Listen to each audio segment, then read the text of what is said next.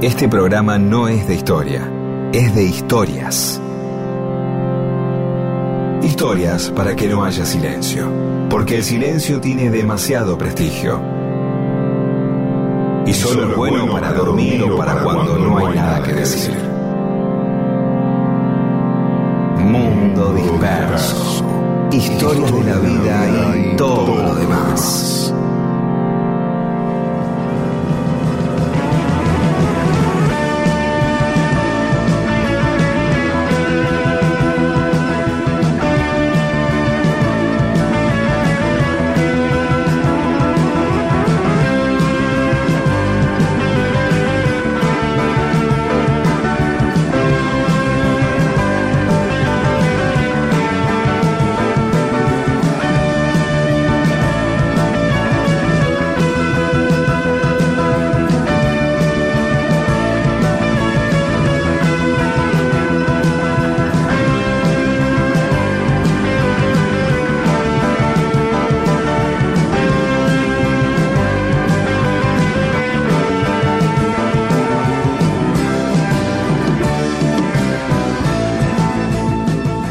¿Cómo les va? Aquí estamos en Mundo Disperso. Somos Pedro Saborido, Daniel Miguel junto a Paula Weintraub y Eamon. Hola Pedro. ¿Qué tal? ¿Cómo estás? Yo como el orto. Todavía de rato, yo acostumbrándome, como puedo, como mucho, seguramente le pasará a, gente que escucha que todavía está como, uy, uy, uy, ahí, ahí, invocando a Guillermo Moreno y todas cosas así. Pero bueno, el cuerpo se acostumbrará, y esperemos que lo que deba suceder suceda de una manera que no joda a nadie. Eh, no puedo más que decir que eso. Sin negar, diciéndole, eh, va a estar todo bien, va a estar todo bien, optimista pelotudo no, pero tampoco paranoicos. O sea, una actitud de atención, sin ser negadores y sin ser paranoicos. ¿Sí? Tratando de despejar la emoción y con frialdad ver qué se hace de acá en adelante. ¿Sí? Mordejito, mira. ¿No? ¿No te parece? Totalmente, de acuerdo, estoy de acuerdo. Sí, digo, ya estamos todos, quedamos sentados, ¿no? Sí, sí. Como, bueno, hay que seguir, hay que agarrar, mirar alrededor, estar con los propios y, a partir de ahí, y escuchar buena música, no dejar que, ¿no? Eh, eh, eh, agarrarse de las buenas cosas, como de invisible, ¿no? por ejemplo. A mí me gusta mucho Invisible. De las, creo que la banda que más me gusta de Spinetta es Invisible, ¿sabes? Sí. Eh, yo creo que también, yo creo que también, ¿eh? Sí. Sí, sí. Puede ser, sin desmerecer ninguna, obviamente, ¿no? ¿Y qué pasó con Invisible? Algo debe haber pasado que... Sí, sí porque te eh, decía antes que antes de empezar el programa, estaban, cuando estábamos armando, que el jueves se cumplieron 50 años del debut de Invisible. Ah, mira vos. El 23 de noviembre de 1973 el nivel de producción de Spinetta era alucinante porque eh, habíamos contado que el 28 de octubre había presentado Artod, el último disco de Pescado. Tres semanas después estaba presentando su nueva banda Invisible, o sea, con ya temas nuevos. Sí, tremendo. Por eso, ¿no? Yo te iba a decir, vos sabés que em, después me di cuenta que sí, pero eh, al principio, cuando hoy estábamos comentando eso, yo decía, casi te digo, che, estás equivocado. Yo, y yo también pensaba que era un año después, ¿eh? Claro. Que todo después del 70. Seguramente ya después, bueno, 74, ahí sí, ya empiezan a salir los discos, obviamente. Pero es verdad, claro, sobre el final el tipo termina el 73 metiendo Invisible. Es tremendo. Sí, ¿no? sí, sí, sí. En el Teatro Astral, el 23 de noviembre, y como se llenó y quedó gente afuera, hicieron otros recitales más en el Astral y después se hicieron una gira de verano por la costa y en marzo volvieron a hacer más shows en el Astral. En el medio, en el verano, salió su primer simple, Elementales Leches y Estado de Coma, lado A y lado B. Eh, con ese disco debutó. Y recién, como decías vos, en el 74 saca el larga duración, invisible, con ese dibujo de Scher tan famoso, ¿no? El de los árboles y... Este... Sí, sí, que quedaba eh, el reflejo en el charco de que uno se quedaba mirando un rato ahí, este, ¿no? Sí, sí, hermoso, en blanco y negro. Y además, el disco, el long play, venía con un sobrecito donde adentro tenía otro simple. ¿Te acordás? Sí, eso me acuerdo, sí. Ahora que en realidad no me acordaba, ahora que me lo decís, sí. Claro, y en ese simple tenía la llave del mandala y lo que nos ocupa es esa abuela, la conciencia que regula el mundo. Un título interminable en, ese segundo simple que venía junto con el long play. Bueno, la banda, por supuesto, además de Spinetta, la integraban Machi Rufino y Pombo, ¿no? Pombo Lorenzo, el baterista, y Machi en bajo, que fue un trío, pero como decía Spinetta, ¿viste? No, no era un trío tipo Walk Day, Manal, sino que era un trío de música armónica, ¿no? O sea, era tal el volumen de música. No era el, más que tres, ¿viste? Claro, no, no era el típico power trío, ¿no? Eso. a eso se refería. A eso, a eso, sí, sí, sí. Eran eh, melodías súper elaboradas. Los temas los firmaban como invisible, o sea que cobraban cada uno el 33% de las regalías, como si fueran todos compositores, aunque los temas eran todos de Spinetta. Pero Spinetta quiso que todos cobraran igual que él y, firmaba las canciones como invisibles, como compuestas por los tres. Seguramente habrá, sido que muchas salieron así o, salían en los ensayos o los iban elaborando, ¿no? Puede ser. Yo creo que era una, una actitud de Spinetta, por un lado de generosidad, por otro lado de el trabajo colectivo, porque él quería volver un poco al espíritu de almendra, de construir entre todos. Él venía en pescado rabioso de que todos los temas eran de él y él era parecían músicos que lo acompañaban en algún momento, en algún punto. Y, aunque en, Almendra cada uno firmaba su, su tema con su nombre, había un trabajo colectivo. Él quiso volver a eso. Y después el propio Machi, creo que Pomo también lo dijo, pero Machi seguro, que dice que eso los confundió a ellos dos, a Pomo y a Machi, ¿no? Como que en un momento dijeron, bueno, somos los tres, estamos en un pie de igualdad, somos los tres compositores de esto, ¿no? como que un poquito se la creyeron en ese momento, como que estaban en un pie de igualdad compositivo que Spinetta, y eso empezó a generar eh, algún, algún problemita. Igual después siguieron siendo súper amigos, tanto Pomo como Machi participaron en muchos discos posteriores de Spinetta solista, y, bueno, y en las bandas eternas hubo una amplia participación de temas de Invisible con ellos dos, ¿no? Creo que fue una de las sesiones más largas del recital de las bandas eternas, fuera de los temas de, Invisible. Se ve que al flaco esa etapa le, gustó especialmente. Es, lindísima, sí, lindísima. Sí, sacaron cuatro discos, el último en el 76 ya con Tommy como cuarteto, porque se había incorporado Tommy Gubich como segunda guitarra o como primera guitarra, digamos. Sí, el flaco ya se iba para el lado de lo que iba a venir después de la banda Spinetta, ¿no? ya era otra cosita ahí, se iba tomando otro color. Este, sí, sí, sí, sí, empezó tangueándola con Mussolini en bandoneón, este, la golondrina de Plaza de Mayo y terminó con una insinuación de jazz rock que después se potenció en el disco que decís vos, a 18 minutos del sol. Sí, sí, sí. Bueno, pero podemos escuchar el primer disco o el primer tema que grabó Invisible que es Elementales Leches. ¿Te parece? Y sí, que te voy a decir que no. Y no, pues me puede decir no, anda al otro lado. A mí me gusta más. A mí me gusta más allá del mandala. Si querés, me das a elegir a mí. Ah, bueno, dale. O escuchemos los dos, escuchemos esta hora y el otro más tarde. También es un discazo, loco, no puede ser. Que, Ay, no, radialmente no vamos a poder poner dos temas de Spinetta en un. ya se ya está, no vamos a ir pronto, así que dale, dale, vamos a dar. Hoy a elemental en leche, después la llave del mandal. Más tarde. buenísimo.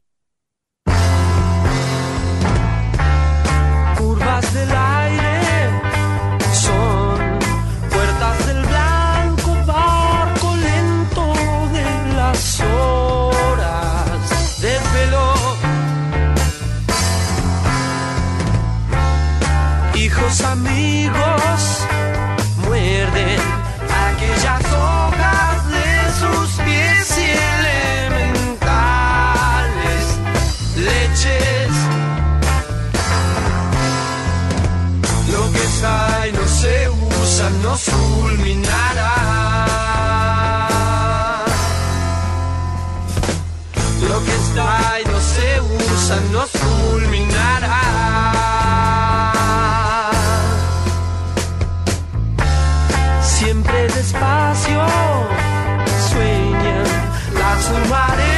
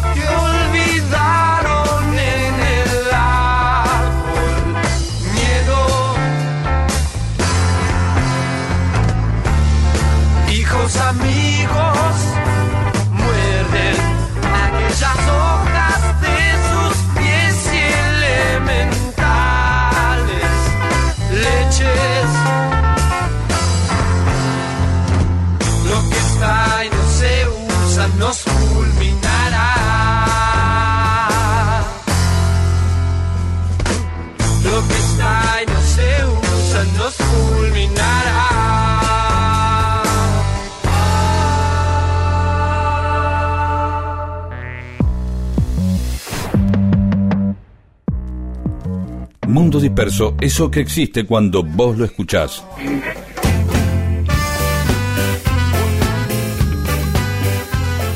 Y en Mundo Disperso, a pedido de Edu, vamos a contar esta historia. Edu nos había contado la historia de la bicicleta Aurorita, que a su vez la había tomado de José Ignacio González Casali, y más o menos sintetizada es así. Dice Edu que Aurelio Capogrosso, un italiano del pueblo de Sirigliano, en Sicilia, viene a la Argentina en los 40, en la, esa oleada inmigratoria de la década del 40. Era herrero, tornero, y en Buenos Aires entra a trabajar en un taller metalúrgico de otro italiano, de Vittorio Rossi, que era un italiano de Bérgamo, del norte de Italia, el dueño del taller.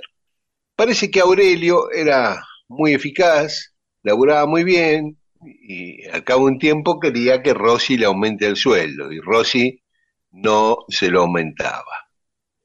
Un día de 1945, Rossi le muestra a los empleados una bicicleta que le había llegado de Italia, marca Bianchi, rodado 26, color negro con ribetes dorados, así medio imperial, ¿no? Negra con dorado. Y se jactaba de su nueva bicicleta, que era espectacular. Y Aurelio ya estaba podrido de Rossi, del trabajo en el taller, de que no le aumentaban, que además Encima el otro bien le enrostra la bicicleta. Y además, claro, Mira la bicicleta me mandaron, con claro, exactamente. un provocador. Un provocador. Además que los trataba como brutos porque eran del sur y, era de- y él era del norte. Bueno, Ya sabemos quién Eh, es el malo de la película, Rossi. ya acuerdo? sabemos, ya está. Sí, sí, sí, sí. Y mientras en los ratos libres Aurelio se empezó a fabricar una bicicleta, el cuadro de una bicicleta para él para ir desde la pensión donde vivía hasta el taller en bici y, y ahorrar. Y se hizo una bicicleta muy chiquitita y Rossi se burlaba de la bicicleta chiquita que estaba haciendo Aurelio.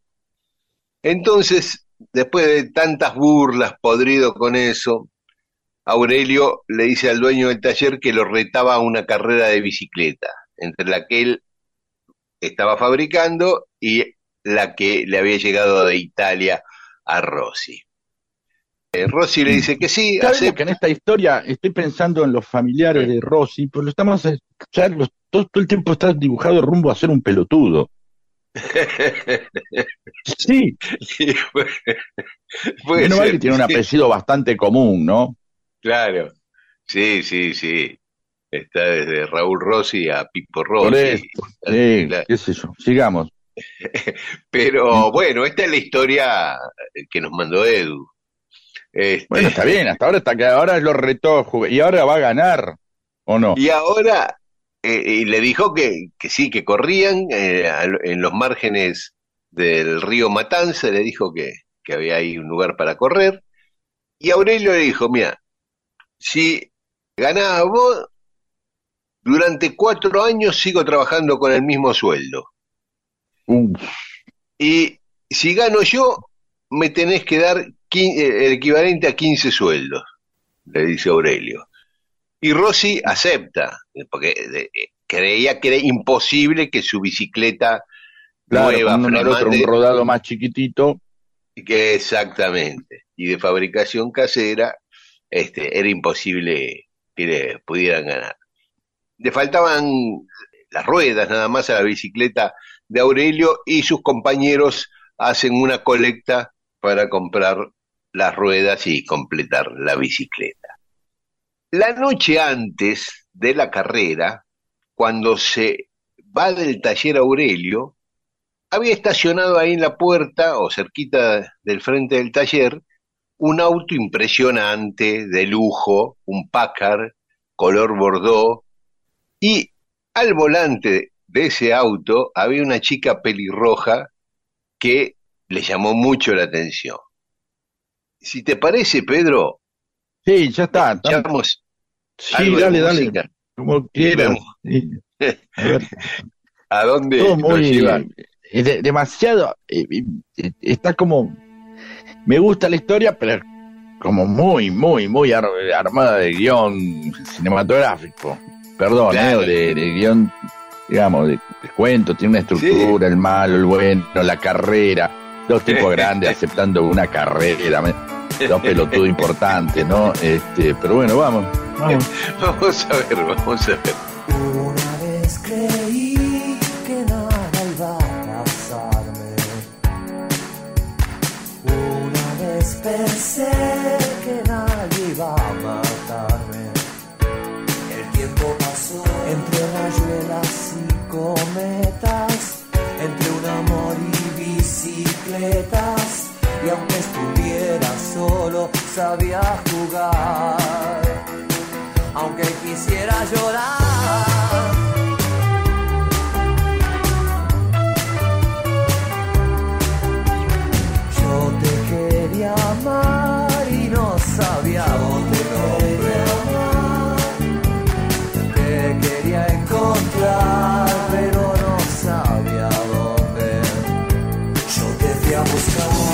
Que todo fuera eterno. Se fue el amor, llegó el invierno. Y anduve tiritando en cualquier lugar. Y solo pude llorar.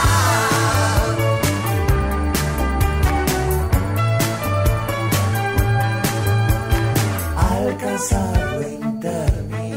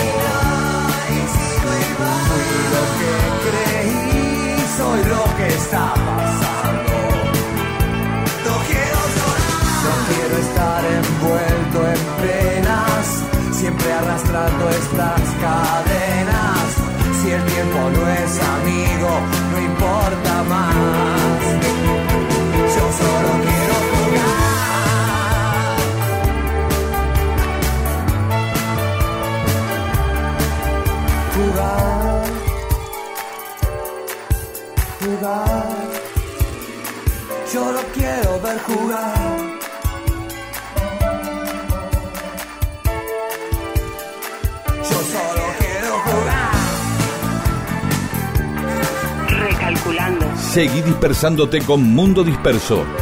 recalculando, Miles de historias que no le importan a nadie. recalculando. ¿O sí? Y seguimos en Mundo Disperso contando la historia que nos contaba Edu de la bicicleta Aurorita. Habíamos dicho que Aurelio, el dueño de esta bicicleta chiquitita que había armado así de manera casera, iba a correr una Sí, carrera le con hace el un dueño desafío al, le hace el desafío al dueño del taller que no le pagaba bien a cambio de cuatro sueldos, cuatro años, eh, si pierde cuatro años el mismo sueldo, si gano me das 15, el equivalente a 15 sueldos. Mi, mi bicicleta es una porquería, eh, según vos, hacemos la colecta, le ponemos la rueda, la tuya es una Bianchi que trajiste de afuera, llego y eh, la noche anterior veo un auto, un Packard con una pelirroja adentro. Eh, Exactamente. bien, Aurelio ¿Y? mira a la chica, la chica también lo mira a Aurelio, Aurelio se le acerca a hablarle, se ponen a charlar, Aurelio se omnubiló, quedó el súper enamorado de esa chica, siguieron hablando, resultado, pasaron toda la noche adentro del auto, Sí, toda la noche en el auto, a las seis de la mañana, este Aurelio se acordó que tenía que ir a correr la carrera. Bien. Entonces le pidió a la chica si le podía llevar con el auto a... hasta donde era la carrera, sí. Y entonces Exactamente. la llevó. Pero dice, esperame 20 minutos acá, por favor, en la puerta del taller, que necesito hacer algo. Y en esos 20 minutos, Aurelio cortó la bicicleta por la mitad y le puso bisagras para que pudiera Ah. entrar en el baúl del auto para llevarla. Ah, la plegó, inventó la bicicleta plegable, ahí, en 20 Ahí está. minutos. Bueno, está. vamos, Así va. que ahí ya estamos Inventó. tomando. Sí, sí. inventó la bicicleta Uy, uy, uy. Bueno, pe- sí. plegable. plegable. Sí. Yo ya veo cómo sigue esto, no importa, quién va a poner la plata para que fabrique la bicicleta, la chica pelirroja que tiene mucha plata, obviamente, ya está anticipado. Eh, Bueno. Esto cada Se vez creo menos. ¿Qué querés? Perdón, Edu. Y bueno, semana que viene, perdón, semana que viene contamos la historia del rayo de Franklin, ¿eh? Del barrilete del Ah, rayo de Franklin, claro, para cerrar. claro. eh, dale, sí. Claro. Sigamos, perdón. Bueno, entonces la chica lo lleva hasta ahí, hasta el costado del río Matanza, Sí. llega con el Packard haciendo luces, tocando bocina, baja Aurelio con su bicicleta plegada del baúl, la despliega, todos miraban asombrados, qué sé yo, y el más asombrado era Vittorio Rossi. Se quedó helado. Que te- era grandote y tenía cejas gruesas como el eh, como así como el malo de Chaplin. Era tildado, era como así, como un Cristiano Ronaldo que diseñado para ser para para eh, ser el, el modelo Goliat, digamos, ¿no? Claro. Adinerado con una bicicleta bárbara y el otro corriendo, claro. Sí. Y entonces, Eh, bueno, pero Rossi se quedó helado, muy perturbado, porque esa chica era su hija. oh, oh, oh, oh, oh. Ah, esa no la esperaba. Dios mío, qué otro giro. ¿Quién escribió esto? El- Y según Edu, lo escribió José Ignacio González Casali, está perfecto. Eh, Adelante. que a su vez se lo contó el propio creador de la bicicleta, Aurelio. Oh, O sea, que le va a ganar la carrera, No, no, pierde. tampoco. Se va sin corren. competir, claro. Se va Eh. Rossi apesadumbrado, se va en silencio pedaleando Y despacito. de, la nena, Eh, en el la auto. cámara dice, lo toma de lejos que se va. te compro el auto. Mira para qué lo. Y lo usás para andar con el aterrante este. para- sí, claro. ¿Cómo hago? Viene mi hija y me trae al tipo que va a competir y ya está. Dice, lo mató. Claro. Y Aurelio ganó por abandono, ¿no? Todos los trabajadores, los compañeros de él festejaban. Eh, festejaban, qué sé yo, y le tuvo que pasar, pagar los 15 sueldos y, ¿qué más? Sí, Aparte de haber y- soportado que se trinque a la hija, ¿qué más? Sí, y le dicen los compañeros, le tenés que auto. poner un nombre a esta bicicleta. Sí, en el auto de, de él. Este, le tenés que poner un nombre a tu bicicleta. ¿Cómo le llamás? Espera, le dice, ¿cómo te llamás, amor? A la chica, pero todavía no sabía el nombre de la Ah, chica. bueno, pasaron toda la noche juntos. Sí, pero a lo mejor se olvidó de preguntarle el nombre. Y ella le dice, Mínimamente, lo mínimo. Aurora Rossi. Es una Eh. canción de, de, de- de Sabina que sí. ay, Eh. hicimos el amor y no sé tu nombre. Entonces, este, claro, es tal cual, eso sí.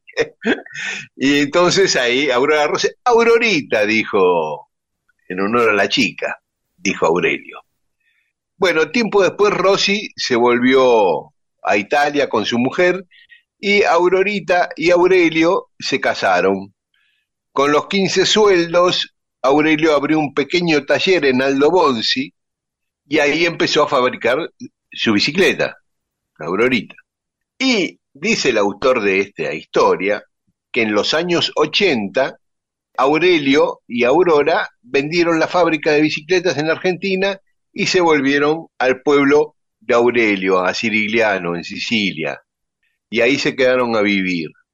Y el autor de la nota cuenta que un día él, como turista, visitando Cirigliano en el año 2001, vio un anciano andando en una bicicleta aurorita. Y él dice, una aurorita, una aurorita. Y el anciano frena y le dice, esta es la primera aurorita. È il primo aurorita. Y el tipo se queda extasiado, el argentino. La primera, claro, Y el anciano le dice, ¿tiene tiempo de que le cuente una historia? Y ahí Oh. le relata a Aurelio La- esta historia que acabamos de contar. hermosa historia. Tiene romance, tiene pasión, tiene malvados, tiene, tiene todo, tiene todo. Ojalá todas Tiene las historias fueran así, ¿no? Tiene moraleja. Ojalá todas las historias sean así, la del Coinor, la de la transpiradora Yelmo, dice, sí, el, el, el tipo fue y dice, a que no me levanta toda esta tierra. Y después apareció la hija y dijo, mirá, se me ocurrió con un globo al revés, eh, no sé, qué sé yo. No sé cómo sería un globo al revés, pero bueno, no importa. Más historias de estas vamos a seguir contando, ¿de acuerdo? Así, con romance, pasión y gente que tiene sexo en un pácar y no saben, ni siquiera pregunta el nombre. I want to ride my bicycle, bicycle, bicycle. I want to ride my bicycle. I want to ride my bike. I want to ride my bicycle. I want to ride it where I like. You say black, I say white. You say bar, I say bite. You say shark, I say him.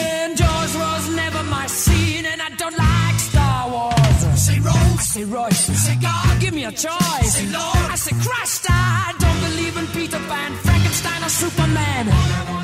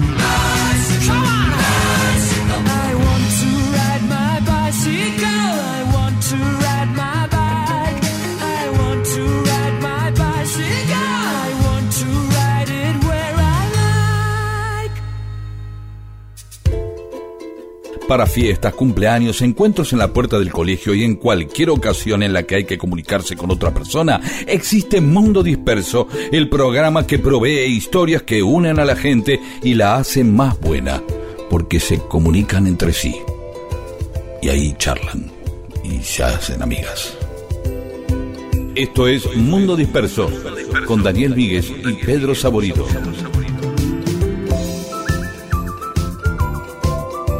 Y en Mundo Disperso tenemos mensajes de los oyentes. Bien, Margarita Amaro dice una de las películas que también refieren a Argentina es Childa con Rita Hayworth y Glenn Ford. La acción transcurre en un cabaret, hay una parte, supongo, yo no la vi, eh, imaginario cabaret en Buenos Aires, donde el dueño, el esposo de Rita Hayworth, es traficante de uranio. Sí, también. Eh, sí. Bueno, eso, mira vos, te faltó decir, mira vos, bien. Sí, sí, Eh, no, Juan no Carlos- sabía, no la vi Gilda, pero Tampoco, me- sé no, que no, este- nunca había escuchado este dato. Este el fa- tiene el famoso cachetazo, pero no me acuerdo de más. Eh, Eh, Juan Ignacio Romano, un puente donde se cobraba peaje, estaba en la localidad donde vivo, en General Pacheco. Este puente lo mandó a construir el hijo del general Ángel Pacheco, dueño de las tierras, en 1854, donde hoy está el puente de Avenida Larralde, ¿sí? que cruza el Reconquista. Los precios eran tres carretas cargadas, tres pesos, dos pesos las carretas vacías y los carruajes, y uno las bestias cargadas y otros precios había según para cruzar el ganado de pie. Para 1885 se hizo otro a una distancia de 530 metros, conocido como el puente Carupá. Mira, otro puente más, no lo teníamos, ¿eh? Marcelo Cautere dice otra vez en la ruta con Cecilia y Mundo Di- va ahí con Cecilia y van escuchando Mundo Disperso. Una hora y media de placer garantido. Mira qué bien que habla. Una hora y media menos de viaje, ¿sí? Eh, ya se olvida. Bueno, igual que tenga, esté atento a las curvas y todas esas cosas, ¿sí? Claro. No sea cosa que, ah, ja, ja, dicen qué buen programa, tenemos un problema. Juan Ernesto Montero agradece ser compañía, porque también escucha, pero en los viajes al trabajo. ¿eh? Escucha los programas grabados. Y otro, Avaladna, dice, me mantecaré la mer... ¡Epa! Me mantecaré la merluza, pero ¿cómo disfruto con ustedes? Daniel, si podés aclarar cada 15 minutos que sos Miguel, hace un año y medio que los escucho y aún me parece estar escuchando a Jorge Alperín. Ah, Sí, parece que tenemos la voz parecida. Ya otra persona me lo dijo también. Bien. Isabel Sí. Ocharzábal dice, hermoso el documental del camello que llora al que hizo referencia un oyente. Ah, mm, Sí, la- sí. un oyente había hablado de, ese, de, de esa película, que no tiene nada que ver con el camello que no quería seguir, es otro camello. Sí, está bien, perfecto. Siga adelante, seguí adelante vos. María Belén, Zaga- yo me río solo de mis chistes estúpidos. María Belén Zagarra Basoler, les cuento que viajamos a Trenquelauquen debido al encuentro coral entre los alumnos de la Escuela Municipal de Música de Trenquelauquen y los alumnos del coro del Colegio Nacional Buenos Aires. Y mm, que fue para homenajear los 40 años de democracia. Entonces los chicos y las chicas cantaron Canción de Alicia, de Charlie García y una de las coreutas es mi hija Marilina Raquel. Así que aprovecha el mensaje para felicitarla. Y nosotros también la felicitamos a Marilina. Bien, entonces, ahí, déjame felicitar a mí también. ¿Qué más ahora quiere comunicarse? Y Luján Square, apareció Luján Square diciendo respecto a Now and Then, reconozco que escuchando la, la nueva canción de los Beatles, ¿no? Mientras caminaba por la costanera en Patagones, se me apiantó una lagrimita. No hay manera que no sean ellos. Comparto la opinión de Pedro, la canción es muy Paul, pero escucharlo a Lennon es siempre hermoso. Lo único que me quedé esperando fue una estrofa que sacaron de la pista original. No soy objetiva, es una canción redondita. Gracias Pedro por haber venido a mi ciudad natal y regalarnos una noche de esas que una sale con el corazón calentito. Y también por la foto. ¿eh? Se ve que te sacaste una foto con. Sí, qué bueno. Sí, claro que sí. Sí, eh, en, en realidad estuve en Viedma, pero está enfrente de Patagones. Claro, claro. ¿Entendés? Pero bueno, también estuve ahí. Qué lindas las dos ciudades, ¿eh? Sí, hermosa, hermosa. Sí, La verdad, eh, tremenda ciudad, por tremendas ciudades. Y ellos mismos, pese a, porque es verdad, hay un momento que ahí, este el río separa, el río los une, que uno es provincia de Buenos Aires y el otro provincia de Río Negro. Claro. ¿Está claro? Sí. Sí, sí, y ahí Em, arriba está Patagones, de Viedma la vez arriba Patagones. Claro, desde Viedma se ve como más, es es más grande Viedma que Patagones, y yo tendrán Sí. su rivalidad, en una época se andaban puteando de costa a costa, eh, gritaban cosas. Parece que no, que ahora los intercambios son, hay dos puentes, uno hermoso, que es el viejo, el nuevo también es bueno, pero el otro, y, son la comarca, se llaman la comarca, ¿entendés? Como una manera de unir este cultural, social y económicamente algo que, este, bueno, por cuestiones este, institucionales, están separados, provincia de Buenos Aires, provincia de Río Negro. Claro, se, quieren mucho, se llevan muy bien y son dos hermosas ciudades. Así es como se hacen las cosas bien. Los maragatos de, de Carmen de Patagones.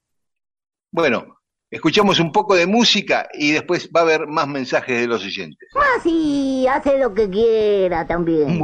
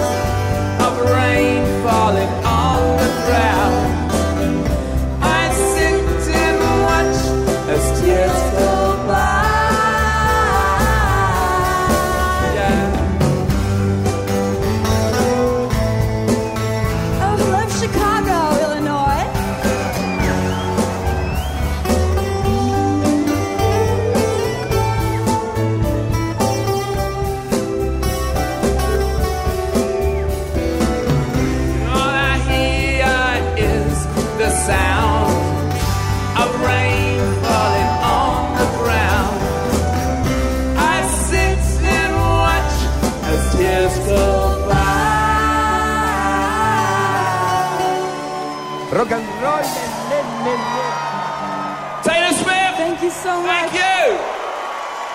A todos los peronistas, un saludo muy afectuoso. Thank you very much. Wow, you didn't expect it, did you?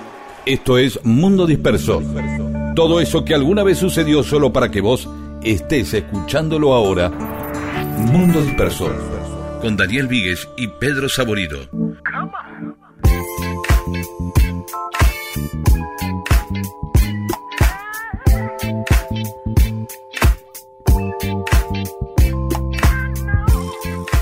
Y hoy en Mundo Disperso vamos a hablar de Janusz Korczak, que fue ¿Eh? un pedagogo, sí, Janusz Korczak, fue un pedagogo, médico también, polaco.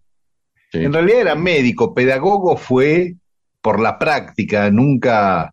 Nunca eh, porque se preparó ni estudió para eso, sino por, por- Sí, sí, sí. Él tomó contacto con las teorías de Pestalozzi y de Montessori, pero nunca teorizó.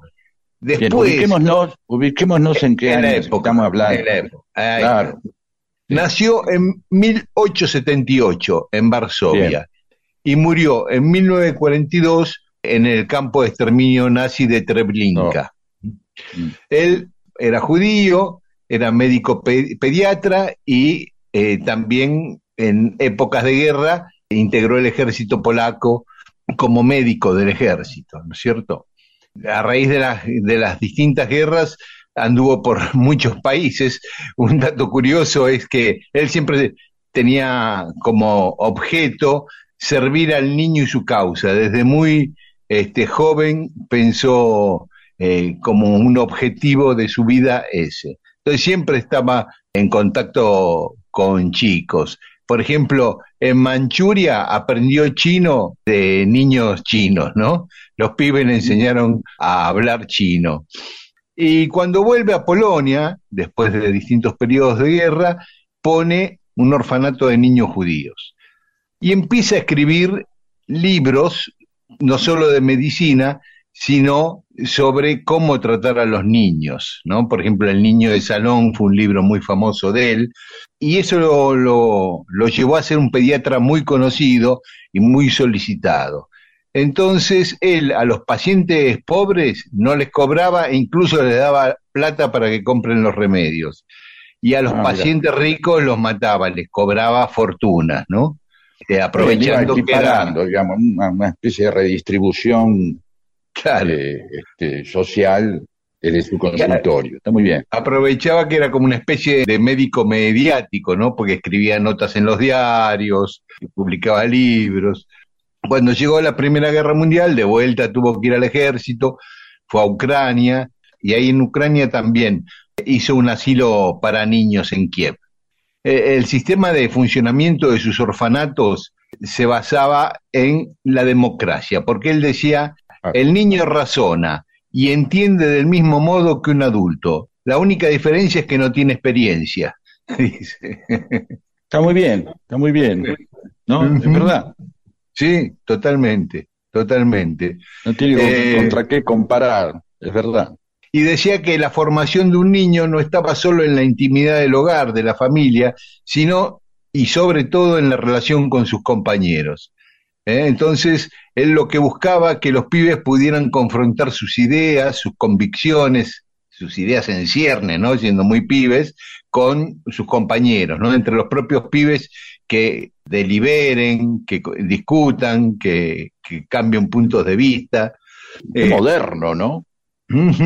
Qué moderno. Esas cosas que hasta costaba para nosotros en la, la temprana democracia este, suponer que había un lugar para eso, ¿no? Cuando un profesor en la secundaria, ya todavía a finales del proceso o principios de la democracia, pero ponía esta cosa de ponerse a charlar y uno, uno que se, se- medio se mareaba. Después ya es más, Mm. fue más habitual, ¿no?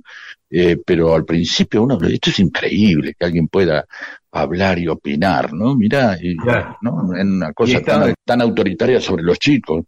Claro, y como decías vos, ¿no? Sobre todo a principios del siglo XX. Y una de las cosas que él sostenía era que quería que la, la infancia estuviera libre de preocupaciones, pero no de obligaciones. que los chicos ya tenían que saber que tenían obligaciones, ¿viste? Y una frase célebre de él es, no hay niños, hay personas. Muy Este, y, y aparte abogaba Muy por moderno, cualquier- ¿eh? Muy, Sí, muy muy, mo- muy moderno. moderno. Abogaba en contra de cualquier tipo de violencia físico-verbal basada en la superioridad debido a la edad o a la jerarquía de poder. Y dice que el niño es quien conoce mejor sus necesidades, deseos y emociones, y por lo tanto debe tener derecho a que su opinión sea tomada en cuenta por los adultos. Y el niño tiene derecho a equivocarse, y tiene derecho a la privacidad y a la libertad de opinión todas sus ideas pedagógicas eran empíricas, no teóricas, pero sí teóricos que vinieron a posteriori fueron tomando las ideas de, de Janusz Korczak para construir teorías, ¿no es cierto? Y bueno, terminó publicando 24 libros, escribiendo más de 1500 notas periodísticas, Su- sus libros, por ejemplo, algunos de los títulos, Cómo amar a un niño cuando vuelva a ser pequeño, el derecho del niño a ser respetado, y muchas de las cosas que él escribió fueron la base de la Declaración de los Derechos del Niño en 1959, cuando él ya había muerto. Ah, mira vos. Cuando se produjo el gueto de La Varsovia, verdad que si uno, Sí. si uno se pone a pensar, la declaración de los niños es muy reciente, claro, ¿no? La- Claro. La declaración de los derechos del niño es muy reciente. 64 años apenas, claro. Por Sí, eso. Sí, sí, tenés razón. Y cuando se produjo el gueto de Varsovia, eh, le ofrecieron una um, documentación falsa para poder abandonar el gueto y él se negó, porque no quería abandonar a los pibes, él estaba en el orfanato con los pibes. Y finalmente el 5 de agosto del 42 se lo llevaron para el campo de concentración y él salió con todos los chicos para subirse al tren que lo llevaba al campo de concentración, una imagen tremenda porque iban varios pibes agarrados de la mano de él, otros aferrados a su sobre todo, pudiendo verse salvado él, prefirió ir con, con los pibes del orfanato al campo de concentración, donde murió en 1942. Esta es la historia de Janus Corsac, que muchas maestras y pedagogos seguro que lo, la, que lo conocen, pero los que no somos pedagogos ni maestros nos vamos enterando de quién era este tipo que resulta admirable, ¿no? Por lo que hizo por los niños y por la educación. Pueden venir con sus bombas, pueden seguir con sus normas, pero amor, yo puedo resistir.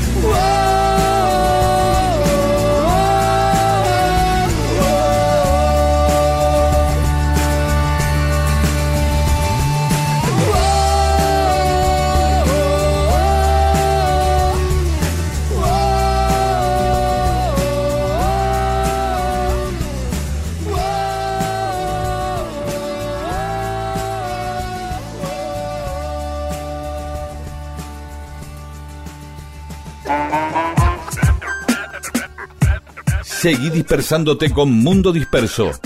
Miles de historias que no le importan a nadie. O sí, con Daniel Víguez y Pedro Saborido.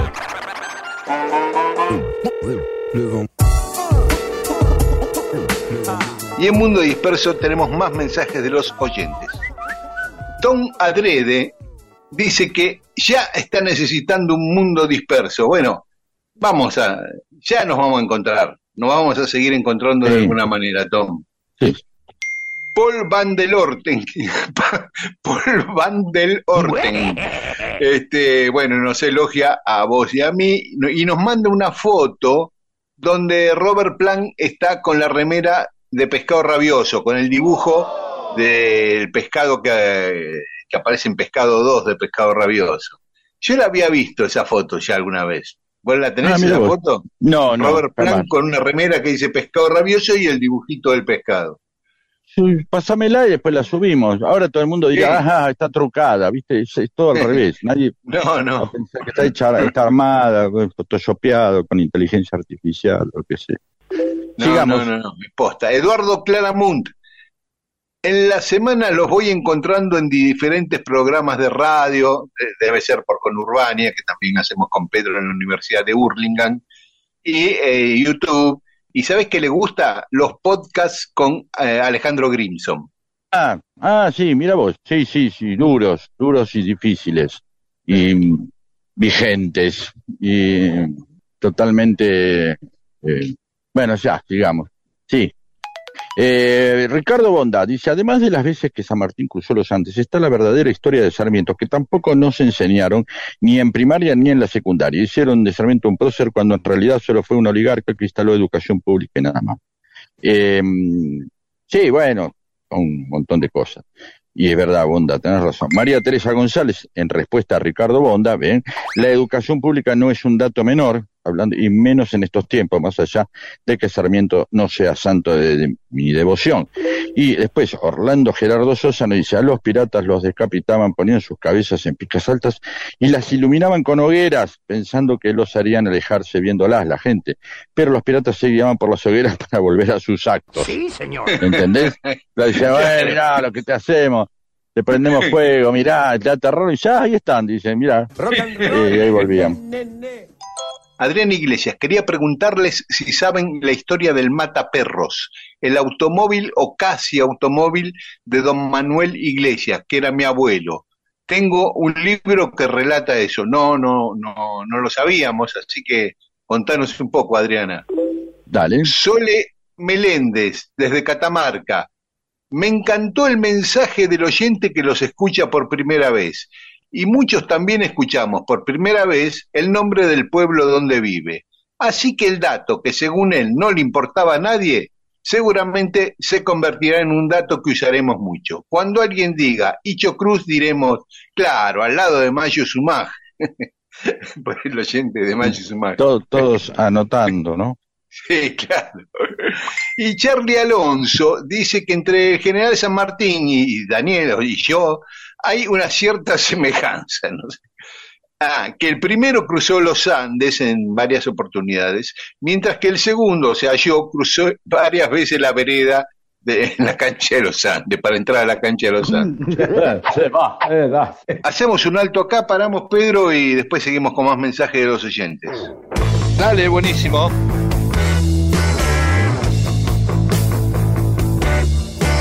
Mundo Disperso.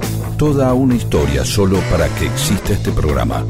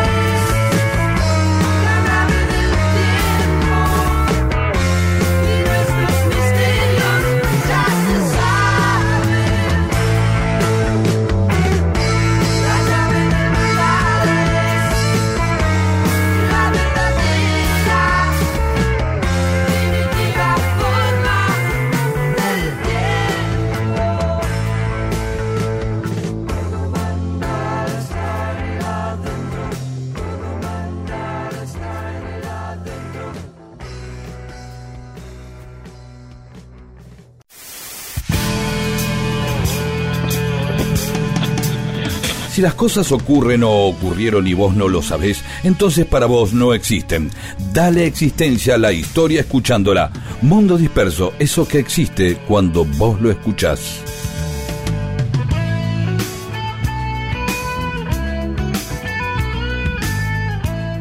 Y en Mundo Disperso, cosas que pasaron un día como hoy, un 26 de noviembre.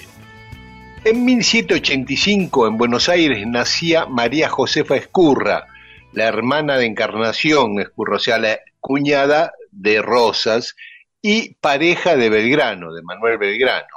Tuvieron un hijo, María Josefa, con Belgrano, que por prejuicios de la época, como no estaban casados, lo dieron en adopción a Juan Manuel de Rosas y Encarnación.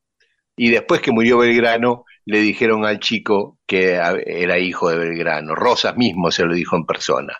El pibe se llamó Pedro Rosas Belgrano. Bien. Sí. ¿Y de- se dedicó a algo el pibe después o no? Sí, fue mm, autoridad, no me acuerdo si era alcalde, comandante en azul. Este, Ah, mira vos.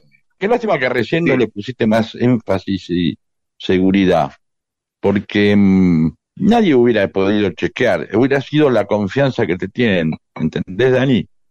Es que Sí, lo digo de memoria, estoy no no eh, estoy casi seguro Claro. que sí. Pero vos le tenés, a ver, vamos a hacer un curso básico, la gente el día de mañana quiere hacer radio y quiere ser un gran periodista como vos, ¿sí? Entonces, come- acaba- acabas de cometer un error. Porque ¿sí? no lo chequeé. No, porque no lo dijiste con seguridad. El chequeo es otro Ah, tema. Es claro. decir, es, fue el comandante del, co- del comisariato de Azul, de la segunda Claro. línea del ejército de cosas. Y listo, y seguí. razón. Verosímil, hacerlo verosímil. Exacto, hay que ser, hay más, más que, eh, sobre todo hay que ser creíble. Después, si es verdad, es otro tema. claro, claro. Que es de segundo orden eso. Sí, claro. pertenece. Lo importante es ser convincente, ¿no? No importa. Estar seguro de las cosas, decir, sí, yo creo que va a ser así. Después se va toda la mierda y decir, bueno, yo pensaba que era otra cosa, ¿no? Pero lo importante es tener una seguridad y mostrarse seguro ante el mundo. Sí, eso es lo que valora a la gente, estar seguro. Sí, no, dudar es de débiles. No, dudar es de débiles. Es decir, uy, viste como hiciste vos recién.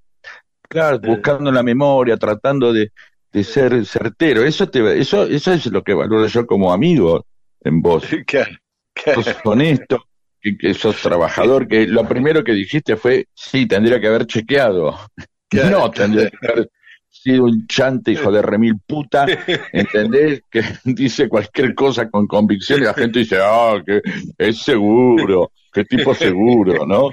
Sí, bueno, ahí está, listo. Adelante, sigamos. En 1865, el Lewis Carroll publicaba Alicia en el País de las Maravillas. Bien, qué oportuno, Sí, sí. qué oportuno recordarlo. recordarlo. Sí. En 1922, seguimos con las cosas oportunas, eh, el arqueólogo inglés Howard Carter descubre la momia de Tutankamón. En Mira Egipto. qué bien. Sí. Iba ahí buscando cosas viejas por eh, el, la arena y se tropieza con una piedra. Y el Ah, tipo, y- en vez de decir lo que hacemos cualquiera de nosotros, eh, la- pero la, ¿viste? Sí, putear. No, empezó a correr con una escobita a barrer la arena a ver qué había en esa piedra y descubre que es una escalera, pedazo de una Mm. Saca toda la Hay arena. que ser curioso, ¿eh? Para eso. sí, Había un subte acá. claro. Claro. Este, y bueno, y esa escalera llevaba a, a una pirámide donde encontró Qué tremendo, qué tremendo. tumba. La momia más famosa, ¿no? Sí, claro, claro. Y aparte era la que estaba mejor conservada. Y en 1942 se estrenó Casablanca, esa película tan famosa de Humphrey Bogart con Ingrid Bergman, que ganó los Oscar, bueno. Que todos dicen la famosa frase, tócala de nuevo, San, y, y nunca la dicen en la película esa frase. Es buenísimo, ¿no? Que todo el mundo se haya puesto de acuerdo en algo. Eso es lo maravilloso. Claro, hablando de verosímil. Claro. Tanto que la gente busca y busca y mira la película. Para esperar la eh, frase. Sí, sí. Bueno, hacemos un alto y después seguimos contando algunas otras cosas que ocurrieron un día como hoy. ¿Quién sabe, Alicia, este país no estuvo hecho porque sí. Te vas a ir, vas a salir, pero te quedas donde más vas a ir. Y es que aquí, sabes, el trabalenguas, trabalenguas, el asesino te asesina y es mucho para ti. Se acabó ese juego que te hacía feliz.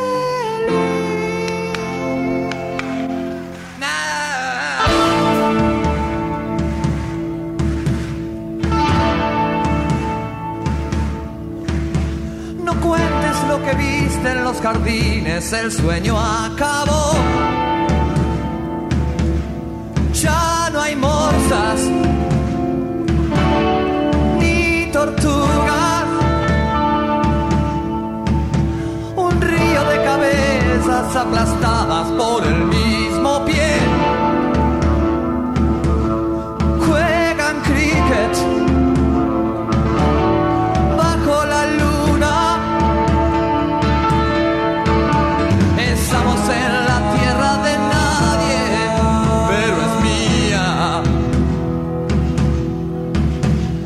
Los inocentes son los culpables, dice su señoría, el rey de espadas.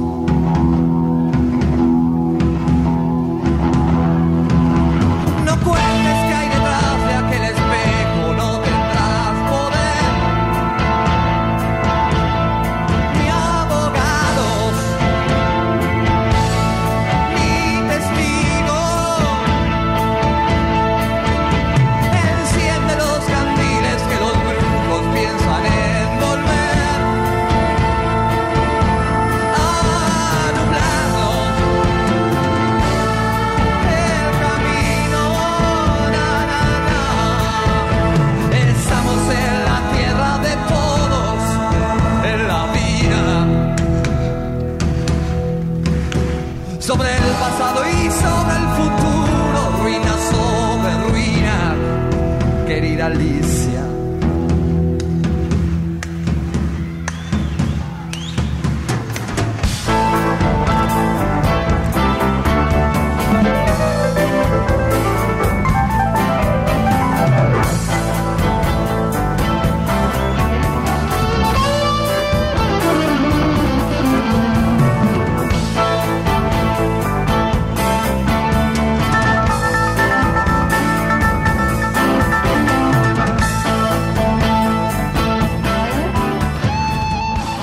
Mundo Disperso, un montón de historias para que nunca te falte algo para contar e incluso puedas iniciar una relación que puede incluir sexo o no. Mundo Disperso. Y en Mundo Disperso, algunas otras cosas que ocurrieron un día como hoy. En 1951 se inaugura la República de los Niños, un día como hoy.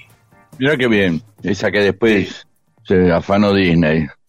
Es, está muy lindo los que lo quieren ir a visitar. Yo fui sí, hace no hagamos la- mucho. y- hagamos la, mm, hagamos un, en el próximo programa, hagamos la, Ujú. hagamos la historia esa, por favor. Dale, dale, Sí. dale. Y tres años después que los niños podían ir a disfrutar esa república en miniatura, en Tokio, Pascual Pérez se consagra campeón mundial de boxeo eh, y es el primer argentino campeón mundial de boxeo. Bien. En 1970, en Grand Cul de Sac, en las Islas Guadalupe, que pertenecen a Francia, se registró el récord de lluvia más alto que, que por lo menos está registrado por la humanidad. Cuando fue lo del arca de Noé no estaba, no había registro. Cayeron 38 milímetros en un minuto, o sea, casi 4 centímetros de agua en un minuto. ¿Sabes lo que es eso de haber sido una cortina que no podías ver nada? Sí, es como demasiado, ¿no? Pero bueno. Sí, Sí, sí. Y un día como hoy, nacía en 1607 John Harvard, un sacerdote británico que puso la universidad en Estados Unidos. Y le fue bien, sí. Le fue bien, le fue bien, anduvo. En 1857 nacía Ferdinand de Saussure, el lingüista famoso suizo, que lo Bien. estudiamos tanto en la universidad, por lo menos lo de periodismo. En 1909 nacía Ionesco, el dramaturgo rumano que adoptó la nacionalidad francesa. En 1922 nacía Carmen Vallejos, la mamá de Selva Ah, vos. e India Alemán, la esposa de Oscar Alemán. Sí, gran actriz. En 1931 nacía Adolfo Pérez Esquivel, que está cumpliendo años hoy.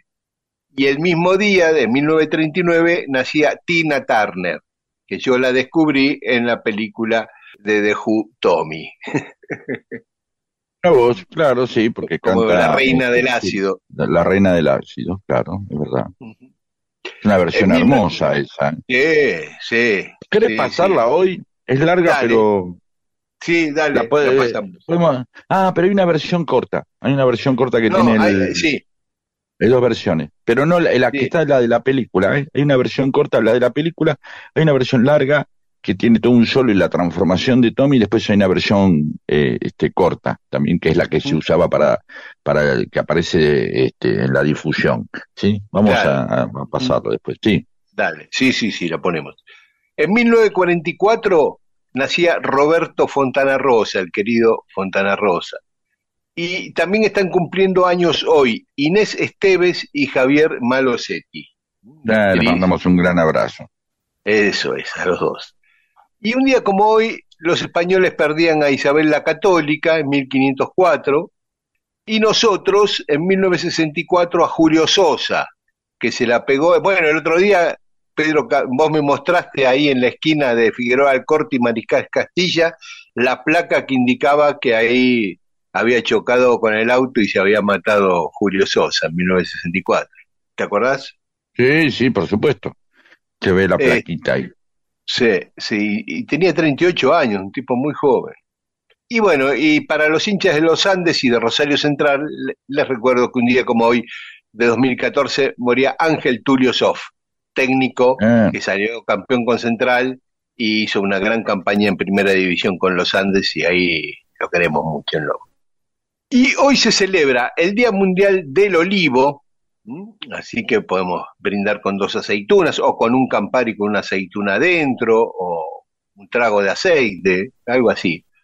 Y también es el Día del Químico en la Argentina, porque homenajea al primer eh, doctorado en química que se llamó Enrique Duclos.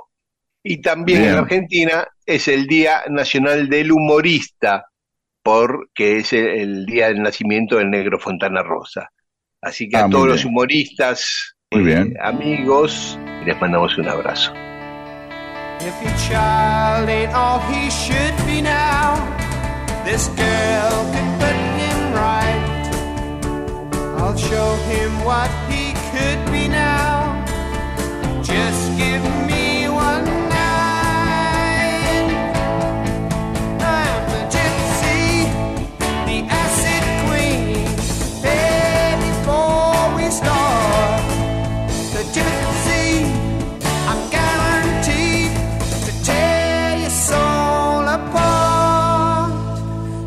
A room, close the door, leave us for a while.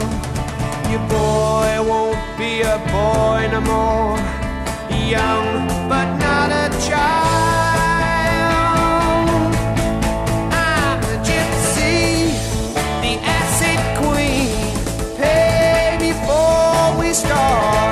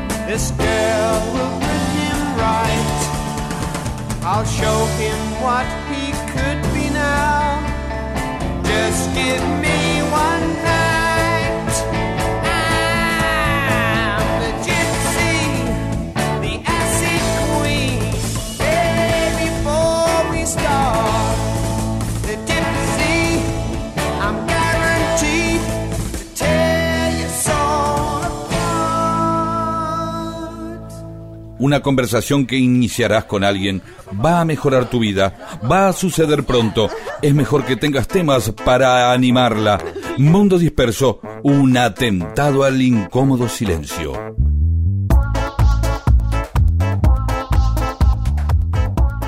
Y en Mundo Disperso seguimos con mensajes de los oyentes. Adelante.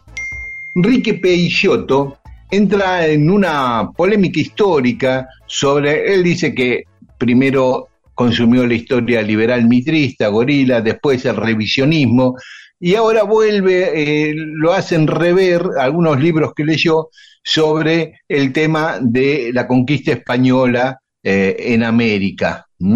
Y dice que Hipólito Yrigoyen y Perón tenían una opinión intermedia, por así decirlo, ¿no? Sí, es un tema difícil y da para muchísimo. Eh, Maximino Versa dice que el 11 de noviembre de 1859 se firmó el tratado, el pacto de San José de Flores, donde el mediador fue eh, Francisco Solano López, el ministro de Guerra de Paraguay, el gobierno de Paraguay a Ah. través de él. Y dice que esto prácticamente acabó en forma definitiva con el derramamiento de sangre entre argentinos. Sí, eh, bueno, yo no, no soy quien para polemizar con Maximino, él, pero el derramamiento de sangre no se acabó ahí porque enseguida eh, los liberales dieron un, estado, un golpe de Estado en San Juan, pusieron a Berestain, después los federales asesinaron a Berestain y después Mitre desconoció el pacto de San José de Flores y por eso se produjo la batalla de Pavón. O sea, puede ser eh, como conceptualmente, conceptualmente puede ser, pero en la práctica eh, siguió, ¿no? El derramamiento de sangre. Y nos recomienda el libro de José Cresto, que se llama eh, Antecedentes del Pacto de San José de Flores, porque dice que el, el pacto, dice Cresto, dice Maximino que dice Cresto, que el pacto de San José de Flores, eh, la declaración de la independencia de 1816 y la constitución son la- las tres grandes, y, tres grandes hitos de la historia argentina. Sobre Abertondo, el nadador, eh, Alba Noemí Pérez Sainz, este, a- agradece mucho que contemos la historia, dice que es un verdadero campeón de la vida, y Adrián Iglesias también, ¿sí? Casi un superhombre, todos admirados. ¿no? Es verdad, son estas historias que dicen, ¿cómo nos conocemos más a este tipo?